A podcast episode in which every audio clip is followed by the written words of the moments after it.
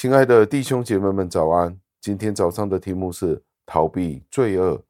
经文出自于创世纪四章七节，经文是这样说的：“你若行得好，岂不可以抬起头来吗？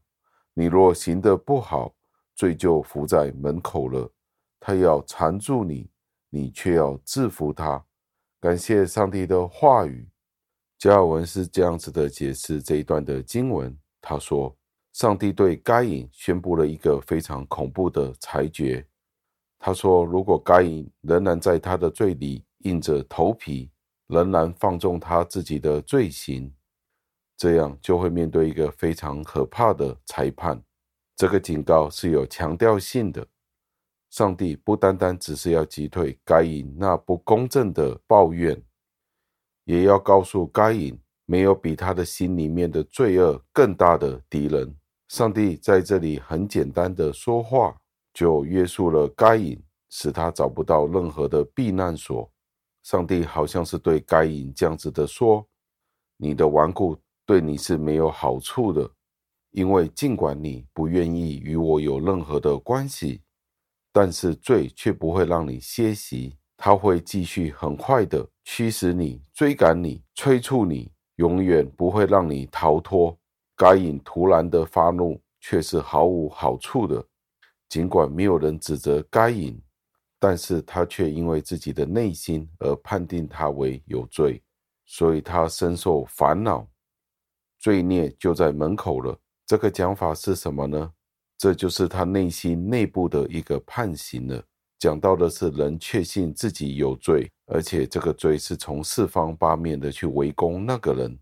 不敬虔的人可能想象上帝正在天上睡觉，他们可能以为他们可以很大的努力的去驱逐审判的那种恐惧，但是罪却永远将这些不情愿的逃脱者，将他们拉回到上帝的法庭当中。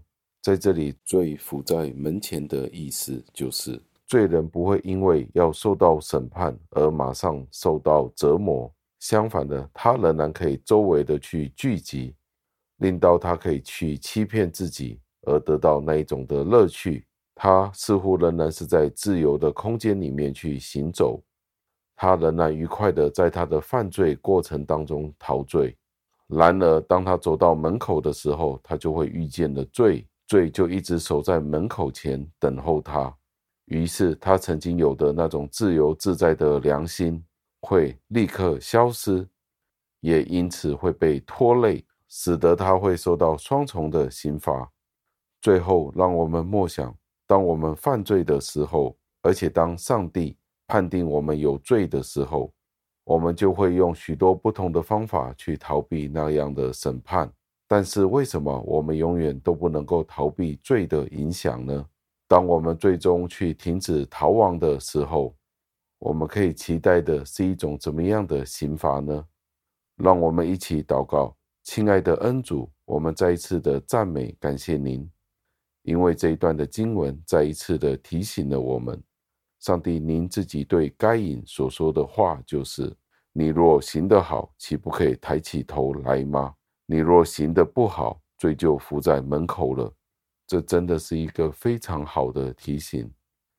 因为当我们今天仍然在犯罪的时候，我们很多的时候逃避，因为我们以为我们的良心可以因为找到了各种不同的借口而逃脱，但是罪永远是在我们的内心里面，并且在等待我们。当我们将这些借口放开的时候，我们就知道罪就一直在那里等着我们，我们就不会再有那样子的自由了。天父，求您教导我们。当我们在您面前真正的承认我们是基督徒的时候，求您不要让这些罪恶过犯继续蒙骗我们，以至于我们无法活出一个自由的人生。求您帮助我们在您里面有真正的自由，时常的警醒，因为罪实在是太可怖了，随时随地会使我们再一次的陷入那样子的痛苦当中。求主继续的。帮助我们，带领我们走出这样子的罪恶，那些的困苦，那些的困锁里面。就正如主祷文所说的，不叫我们遇见试探，救我们脱离凶恶。感谢赞美您，这样的祷告是奉我主耶稣基督得胜的尊名求的，阿门。